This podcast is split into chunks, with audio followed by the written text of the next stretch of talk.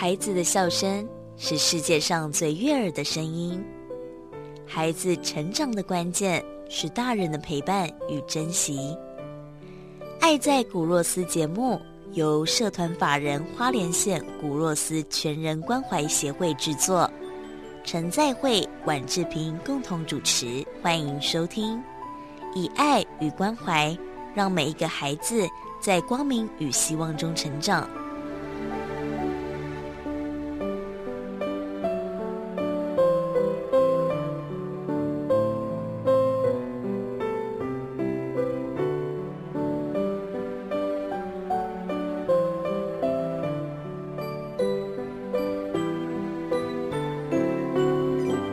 家好，欢迎收听《爱在古若斯》。在今天的单元当中呢，那我们邀请到的是惠康生技有限公司的总经理刘雪雷总经理，你好。呃，志平早，大家好哈。哎，雪雷你好。嗯，好。那这个阶段呢，呃，我们今天的。在单元当中的来宾哦，也是我们生活上的好朋友，也是牧师的好朋友。那我们先来为来宾做个介绍。呃，我们的刘总经理呢，二十多年来都致力致力于在水的研发哦，所以他研发的小分子团水，对我们的身体健康，还有对呃许多。呃，长期在运动的朋友啊，其实喝水本来就是我们每天非常重要的事情。但是，呃，怎么样去选择好的水，这就是呃刘总经理在这二十年来一直不停的研发的。所以今天我们也请呃刘总经理跟大家分享一下，就是我们都知道喝水有很多的好处嘛，那小分子水跟我们一般喝的水有什么不同呢？哎，谢谢我们的主持人哦。其实这边我们大概跟大家分享一下，水它本身它的功能，其实它不是用来补充养分的。为什么？因为它它你把它想成它就是一台车子，它是一个载体。那我们很多人，有的人喝水喝多了会水肿，啊，有的人喝水喝的很多，可是还会很渴。为什么？因为你喝的水，我们讲的就是大分子团的水哦。它好像一台大公车，它只有走在大的干道上面，可是你的巷子里面，你的呃房子里面，基本上还是大车子进不去。所以，我们呃二十年前我们就开始在做这方面的研发。我们怎么去把分子团把它变成比较小，呃，让这个比较小，你把它想成大公车，然后变成小重机，可是它一样可以载很多的有效成分。这样子呢，它的吸收、渗透、溶解跟扩散的能力，相对来讲就会比一般大分子团来的好。主要呃，我们一般跟大家来分享，大概是这样的一个概念的，对。嗯，所以你如果说这个，嗯，反映在人身体上最大的不同会是什么？刚刚开始喝小分子团水会有一个状况，就是。呃，比我又用那个车子呃，垃圾的概念来看，我们身体有很多的养分是要带到身体里面，然后又会有很多的垃圾要带出来，就是一些呃消化渗吸收渗透完的一些废物哈。可是我们有些吸收渗透废物，它是比较停留在巷子里面，停留在街道里面，甚至在房子里面，它不是在主干道上面。那你小分子团水一喝，它进去渗透了之后呢，它会把这些废物都带出来。这个时候你就会有一个状况产生是什么？你会有一点类似像频尿，你会想要去尿尿。有有有有有。对，那喝一般大分子团的水不会这样，小分子团水就会有这样的一个情形，因为身体就会一直希望把这些垃圾赶快带走，赶快带走就会让你有频尿的情形。那等于让你的身体去做一次重新再去做一次清洗，这样。那一段时间完了之后，那这个状况缓解了，那你的身体就会又到达另外一个很好的一个状态。对，大概是这样。我自己喝这个小分子团水，确实有有比较频尿。比如说，可能我们一般水喝下去，你可能是一点五个小时到两个小时，你才会想要上厕所。可是这个小分子团水呢，喝下去是会加速，你可能一个小时内就会想上厕所，甚至排便哦，也会排的比较丰富一点。对，就是把我们身体里面的这个不要的废物，借由水的代谢把它代谢掉。那我知道牧师喝这个水也非常的有感，对不对？有啊，我因为我常吃药，嗯，因为是我们每天早上像我主要吃抗排斥的药，那抗排不是一颗了啊，嗯，因为你是抗排斥药，所以它会影响一些，比如说影响肾脏啊，影响心脏啊，影响血液呀，啊，还会有过敏反应啊，所以我一旦吃那个抗排斥药之后，我还要吃肾脏的药。嗯嗯，那还要是有一，因为那个肾脏会肾脏，如果说你减缩会影响高血压嘛，嗯，所以这个也要很注意。然后，然后有一些过敏的药要吃啊，啊，保护心脏的吃药，所以一一吃都是七八颗。嗯嗯嗯，所以我身上就会就会，因为我每次检验就是这些问题啦。但是我我后来觉得说，我要不然这个这个，那我认识血的之后，我就开始说，那我平常就每每一个就给他叫一箱，我就跟跟喝就，结果我发现身体好，身体去检查的时候，他肾脏的功能有提升，就是我我哎，我的负担没有那么重吧。嗯，哎，我因为我吃那么多药，其实有些药物进去会会伤害我的肾脏嘛。嗯。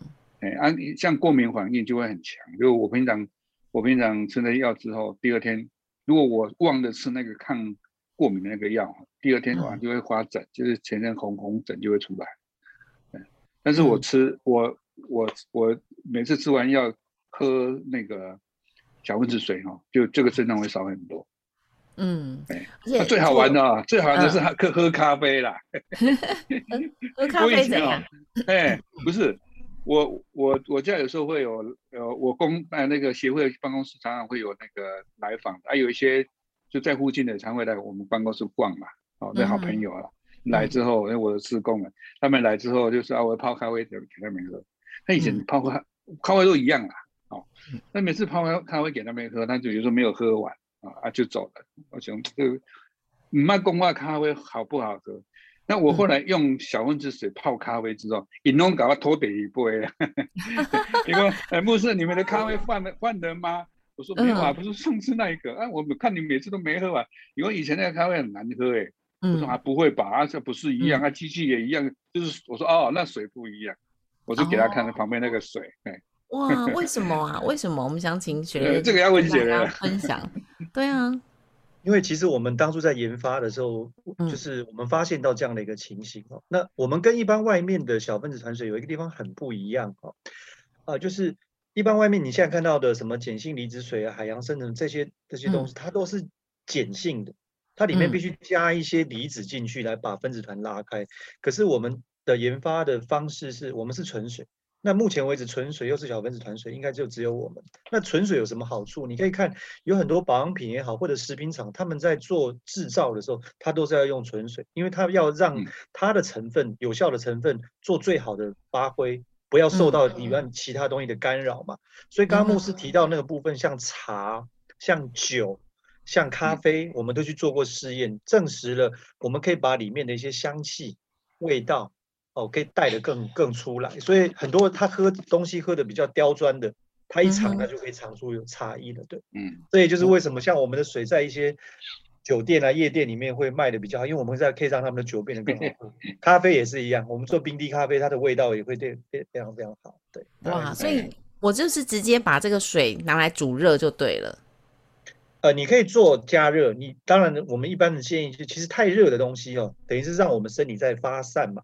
排汗嘛，可是我们其实我们真的能喝的温度也大概就在四十到五十度左右，其实那个是对人体最没有负担的一个温度了。温水，温水，嗯。可是比如说我我要冲咖啡，我这个水一定要要煮沸啊，要煮热啊。那你如果说其实你要煮热的话，呃，一般来讲我们会建议，呃，你用一定要用纯水去做加热的动作，不要去用所谓的很多矿物质含量很高的水去加热。因为你一加热了之后呢，它里面会产生一些奇奇怪怪的一些物质哈。那我们现在的水基本上经过处理都蛮干净的了，呃，包装饮用水也好，或者是我们一般的水机哈，都蛮干净的。所以我们一般会建议，就是说可能是不是呃，你像一般家用的话，我们做很多的测试哈，用纯水会比较好。纯水一般的纯水的效果就会比我们讲的矿泉水或者矿物质含量很高的碱性水，你可以来做。冲泡的时候，你就会感感觉有差异。当然，你用小分子团水的效果会更好。对，大概是这样。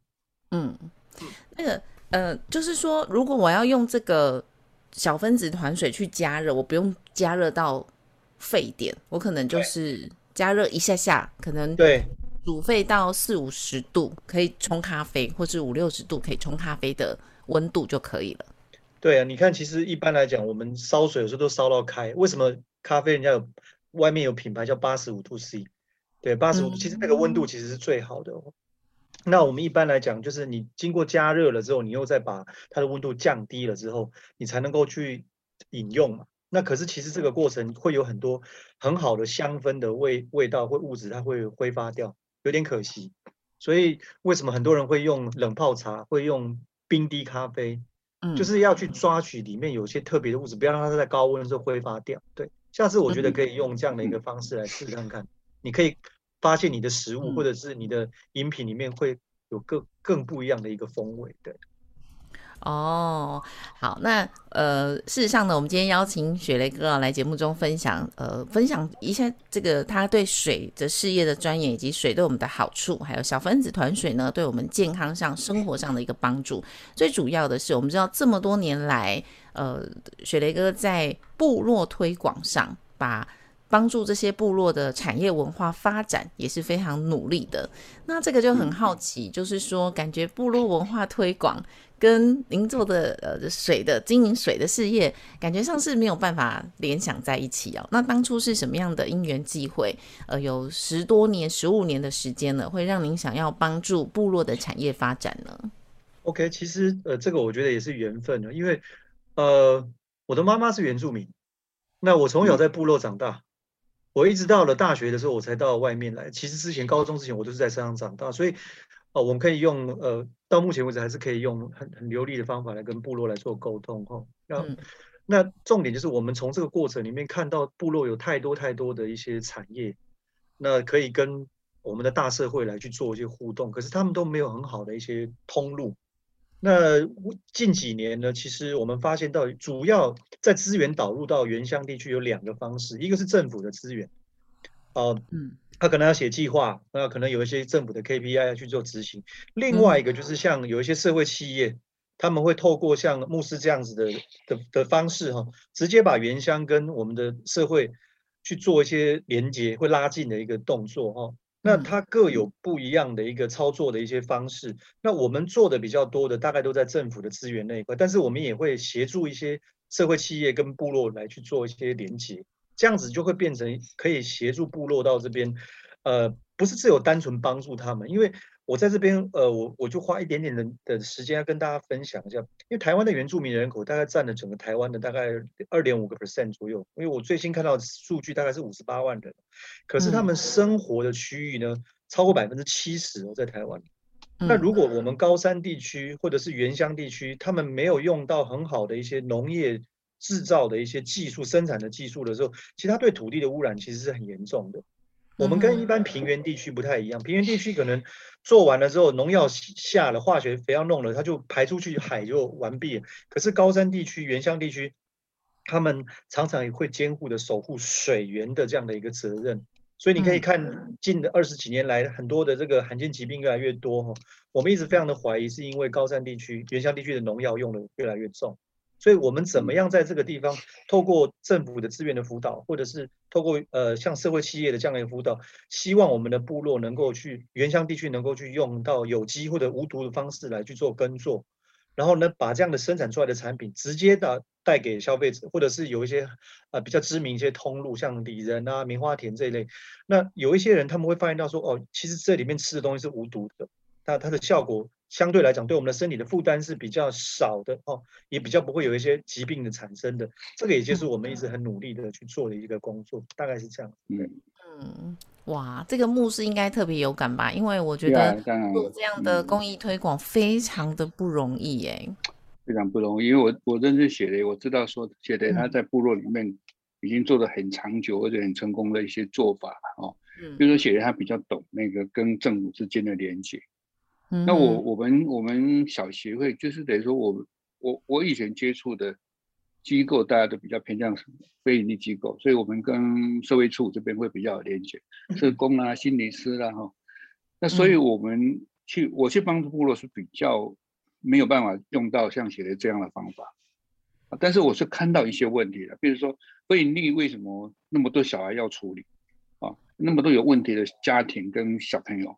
让他们没有没有办法好好照顾，所以根本的问题就是在偏乡部落里面找工作的机会太少了，嗯，所以他们必须离乡，离乡去找工作的时候，部落就会产生一个落差，就家庭结构就会被崩解，所以家庭里面少了爸爸妈妈这个角色，好，那小朋友在这边在这这个这个环节里面去成成长，就没有办法有在一个很完整的生长环境里面去成长，所以就很多很多问题就会产生。所以我后来跳离会营利机构，成立社会企业的目的，我在想说要找出一个方法，对部落里面这些偏乡里面，他有没有办法更增加一些工作的机会了？但你一着手，一定就是从农业开始的。嗯哼，那我一看到就是说啊，比如说我现在我们在弄的那个克刚文旦的认养，嗯，你你你看了哦，你像一个小部落在在一个大乡里面，啊，那一个小小的部落在那边，它对原住民群群聚聚集的一个地方，他们都在种文旦，你你你觉得他他种完文旦要卖给谁？嗯，他很难的，没有办法，就是说他拿出来市场卖也有限嘛，啊，所以他要透过。地方的组织去拿到订单，嗯，但问题就出现了，就这些地方的组织啊，像外外来的这些中间商，他拿到订单的时候，他不会去找原原住民部落，他一定会有一些他的亲朋好友，他的组织的一些利益关系比较连接比较深的，他会去找这些这些用农，所以部落的产品就会都会被排到最后面，他才拿到订单。啊，那所以当然价格一定不好，而且而且而且如果没有没有没有量没有那么大，它也卖不出去了。啊，所以我我们进去社会界的做法就是，我我让部落的幼农能够拿到比较好的价格，就比较公平的价格啦，然后我们出去卖，然后再用有机无毒这个概念去影响他们，让他们种植的时候那个品质把它提升，不要老老是老是砸那个农药下去这样。嗯。哦，你看啊，我们南鹤冈部落那是阿美族部部落区哦。我刚刚去的时候，他们跟我讲，他说一旦碰到要撒农药起，整个部落都是农药的。你早上起来一打开窗户就是农药味。哦，那这样对他们是非常伤身体，而且对土地、对我们吃柚子的也不好。对，哎，所以我就努力这一块了。但我做法跟姐姐不太一样，就是说我比较没有办法有政府资源，嗯，所以我们就土瓦炼钢，我自己下去。跟幼农谈啊，那教他们怎么种文旦的，又怎样朝有机为有机的方面去走。那配合的人也不多，但是会有努力，有些人出现。那这样努力下来就比较好了，就是等于说他至少这个鹤岗有机的名声就越来越大。那上个阶段呢，呃，刘总经理跟大家分享了，在他所从事经营的事业哦，是小分子团水。那喝水的好处对我们的健康，那最重要的是想要跟大家分享，呃，刘总经理多年来十多年来致力于部落的产业文化发展。那刚才也听到牧师提到，就是说牧师做的也是部落的文化推广。那一个有拿。就是运用政府的资源。那牧师，为什么你不拿政府的资源？哎，这个哈，我第一个哈要要功力，功力要够才拿 政府的资源哈。讲讲清楚，就是说你要拿政府资源，你必须要有一些计划书。那大家都有计划书就会 PK。如果说我们大家都送，其实他就会挑啊。所以你的协会一定要一个很会写计划的人。那第二个，但是因为各各个层面不同，比如说。原住民部落不是原住民部落，或者你要的强长那个那个品相也不同，所以你有不同的写法。那再来，你拿到钱就要核销。哦。那核销的话，比如拿你你拿到政府的三十万五十万，那中间有几个几个东西啊，比如说机器啦，那个什么龙那个什什么品相很多，那你就要拿到人单去做核销，那你还要再做成果报告。嗯，那这个对协会来是一个负担呢。我工作人，我的工作人员，第一个大家不就比较偏向社工类，所以这类的人就不会不会有啊。那我要去找这些人去弄，那等到拿到计划书，然后去执行啊。那执行要有执行的人去跟着去去推啊。你的你让背这啊，你别让背这啊，你得按那走，你按做完要好，有时候成果也是要要要稍微美化一下的。好，比如讲你做这，然后你。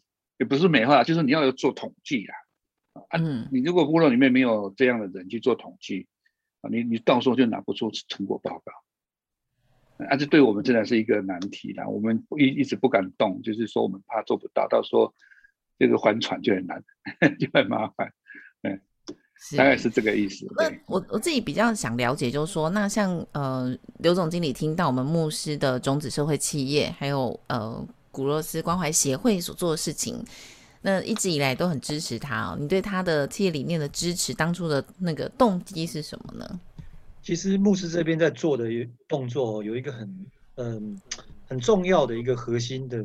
的原因是什么？因为我们在看太多的政府资源导入到呃原乡也好、部落也好，他们常常都会有一些，因为政府单位他不太可能直接下去，他一定要透过一些辅导单位啊，再把资源导入进去，因为他因为他没有那么多的人力。可是这些辅导单位常常会碰到一个问题是，他对前线就是对部落或者原乡的理解程度不够。那牧师这边他刚好在另外天平的另外一端呢，他是直接就到部落去的，他在前线，所以其实部落常常会碰到一个情形是，我们讲天高皇帝远，政府的钱要进入部落的时候，有太多太多的游戏的规则规范呢，或者就像刚刚牧师提的那个部分，包含有些 KPI 你要去执行，对部落来讲他会弄不清楚那个是什么情形，可是，呃，部落这边会非常非常需要一个东西叫做陪伴。那刚好牧师去做了这样的一个动作，他会跟在地的人在一起哦，这也就是我们当初为什么会也觉得说应该可以来支持他，啊，种子企业的那个部分，因为陪伴如果没有，很快部落就会资源不见的时候，他就跟着倒掉了。就像刚刚牧师有提到一个重要的核心问题是，他为什么一直不敢呃这么快进入这里面？因为有太多太多的那些 KPI 哦，太多太多规范，我们都已经很熟悉怎么去操作。呃，或者是因为政府他你要拿到他的资源，一定要符合他的游戏规则，因为他不可能直接把钱拨给你个人，因为这个叫图利。所以你如果有一个协会，其实它很适合可以去呃写这样一个计划。可是他刚才点到一个很重要，他一定要有一个人专门负责这个方面的一些事情，就跟公部门对口那个单位的那个人呢，在这个人还没有出现之前，那我们就会思考说，我们怎么用一些社会企业的方法来协助原乡。哦，把他们的文化也好，把他们的产业也好，把他们产品，把它直接跟我们的大社会去拉近这个距离。那牧师在这个事情上面，我觉得他做的很好的一个范例，对。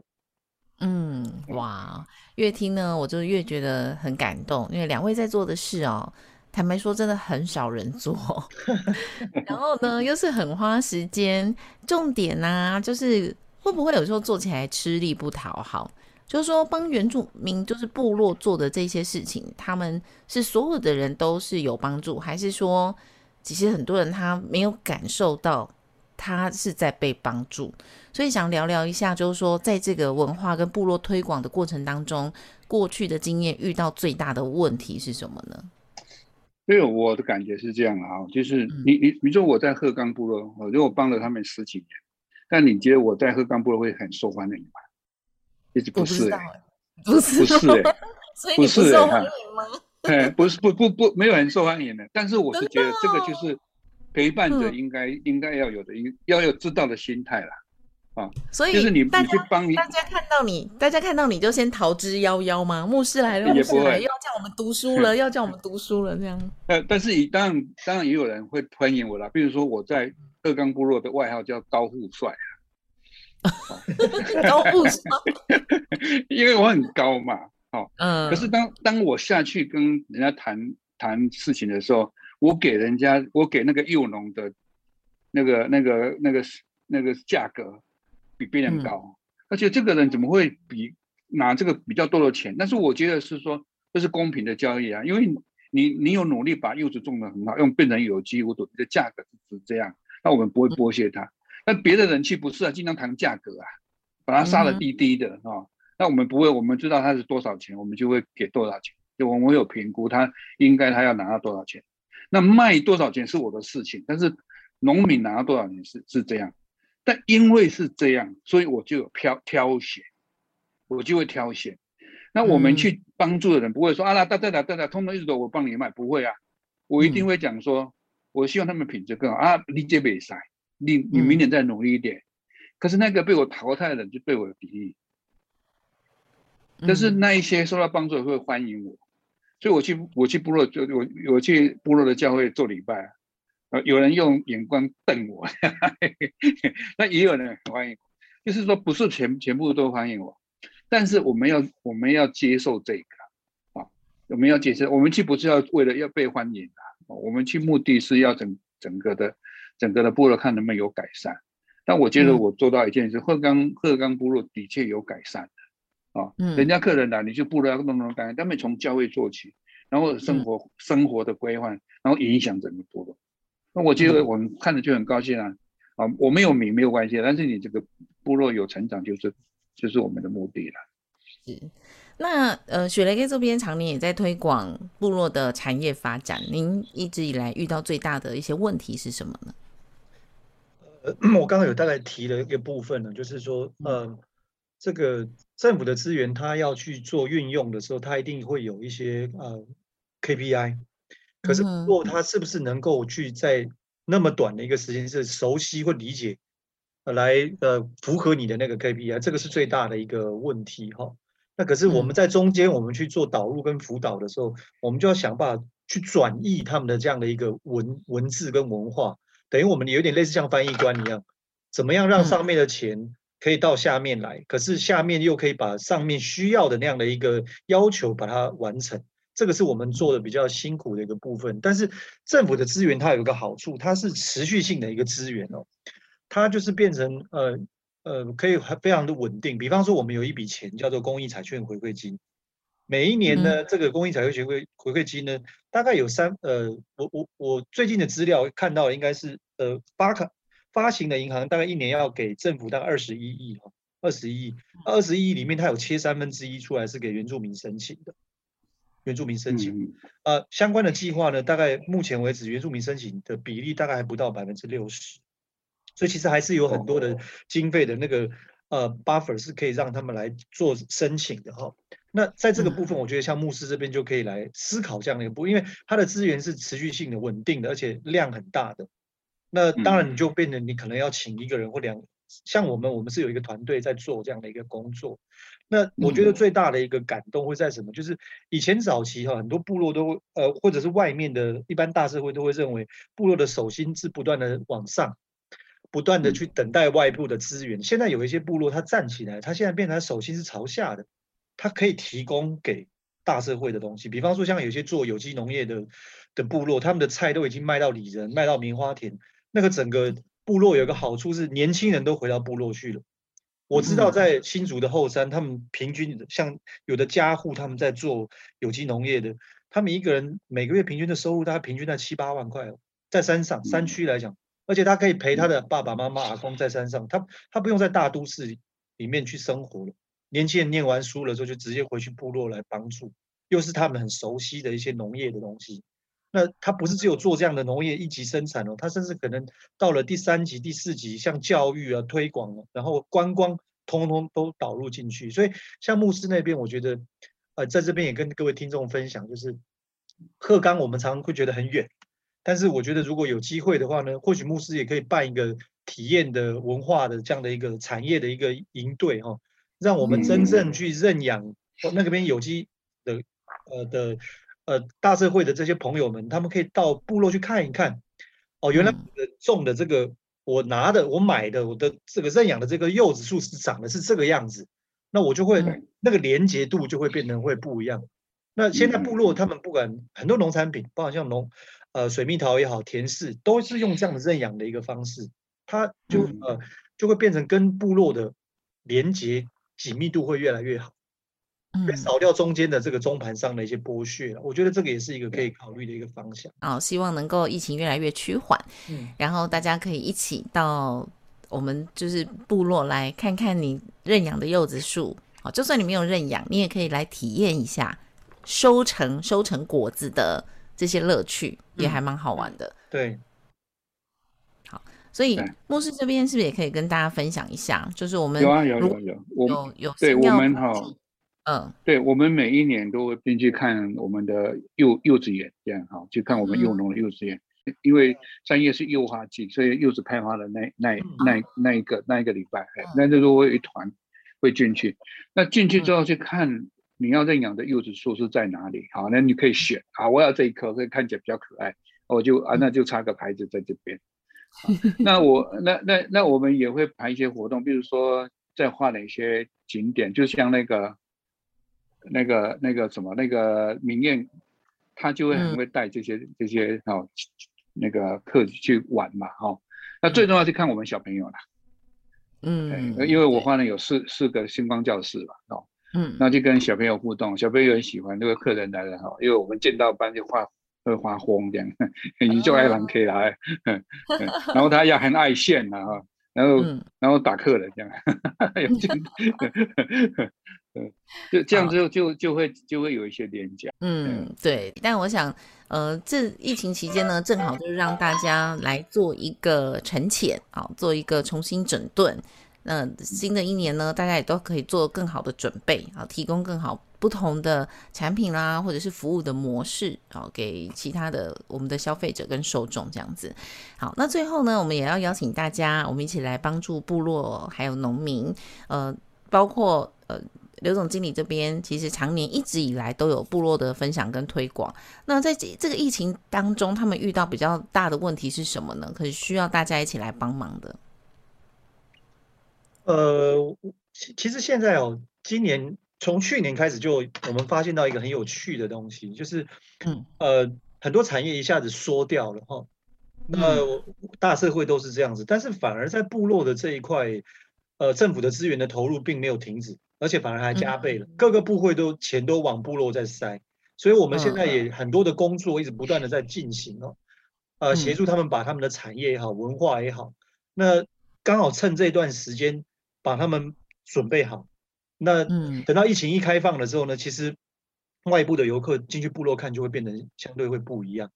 所以其实我们最近在呃进入部落这一块是非常非常繁忙的，很多的单位、很多的辅导资源呢，一直不断的进去，各我们也在不断的在帮他们在上课，啊，帮他们在上课，包含农委会啊、劳委会啊、原民会的钱，通通都在进去里面。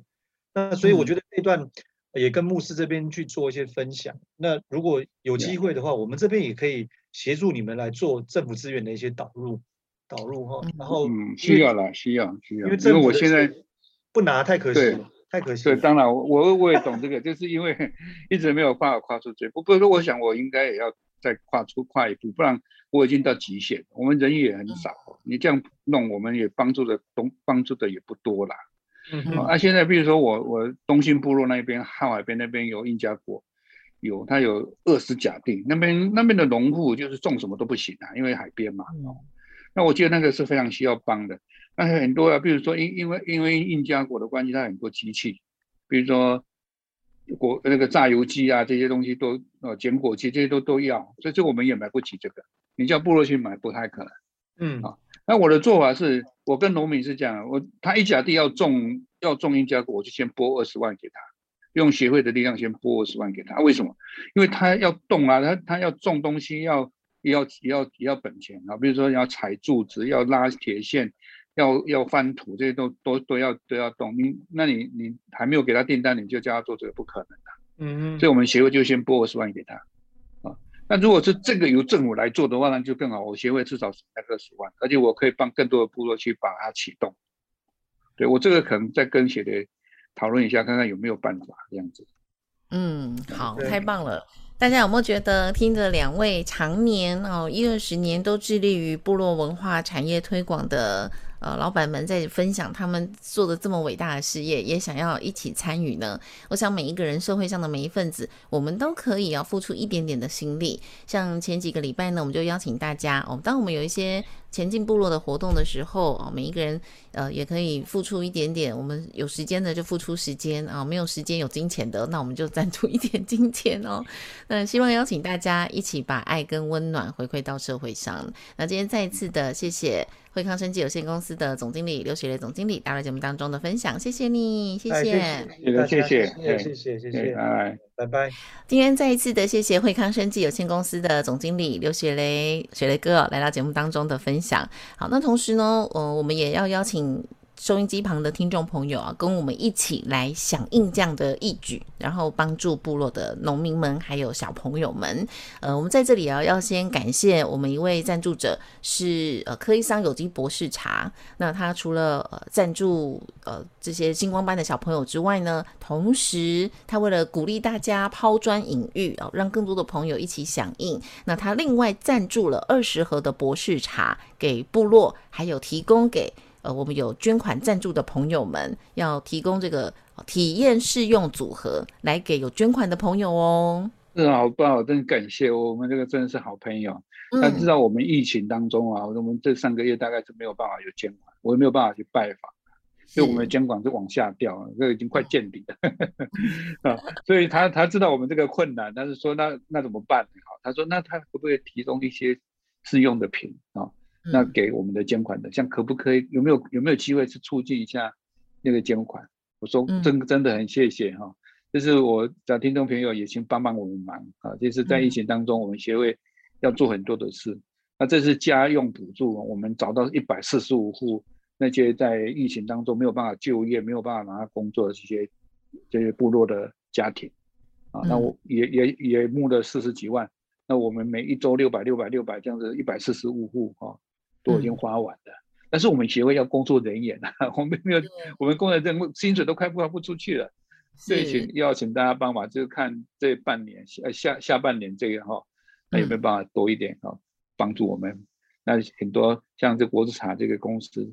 他平常就帮我们忙很多忙的啦，嗯，那这次他有二十盒给我们，哎呀，对，当试用品。